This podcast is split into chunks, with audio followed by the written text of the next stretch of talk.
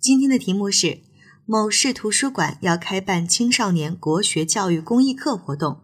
你是图书馆的工作人员，领导让你负责组织，你怎么开展？这道计划组织类的题目呢，我们要注意的是几个点。第一个，你的身份是图书馆的工作人员，那么也就是说，我们所做的事情、所组织的活动要符合我们图书馆的相关职能。第二呢，我们活动开办的对象是青少年，那也就意味着我们在活动的组织形式上应该多样化，并且增加活动的趣味性和互动性。第三点要注意的就是，这是一个国学教育的公益课程，它的内容是国学教育，形式呢是公益课，也就是不能收费的。这是在审题上面我们要注意到的。好，考生现在开始答题。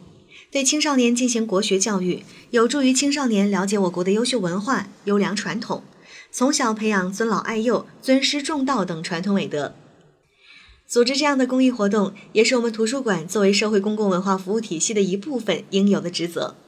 我会认真组织好这项活动，让更多的青少年在国学中成长受益。首先，确定活动主题，做好前期宣传报名工作。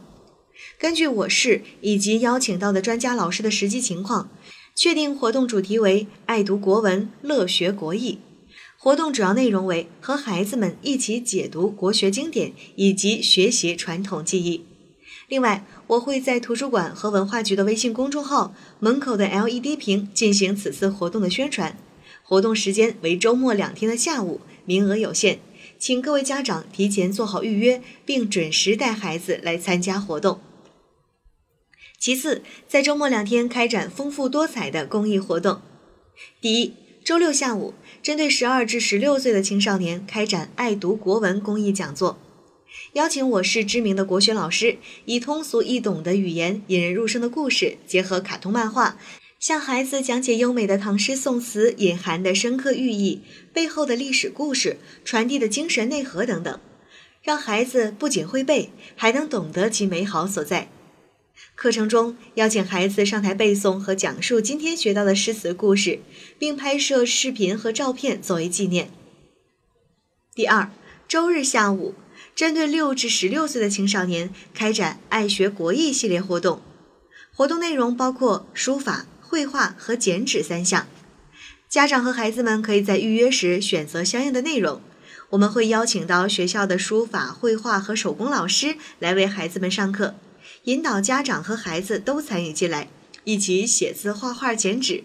让家长和孩子在活动中学习到我国的传统文化技艺，共同度过一段美好的亲子时光。第三，课程结束后开展为期一周的优秀作品展，将孩子们在周末课程中的精彩瞬间以及书法、绘画、剪纸作品做成展示栏，在图书馆醒目的位置进行展示。进一步激发青少年参加活动的兴趣，扩大宣传范围。最后，国学教育无法一蹴而就，需要长期进行方能见效果。因此，我们要总结本次活动的经验教训，以后定期开展这样的公益课程。同时，还可以开展国学课程进学校、进社区等联合活动，通过组织诵读比赛、课本剧演出等，丰富活动形式，扩大影响范围。考生答题结束。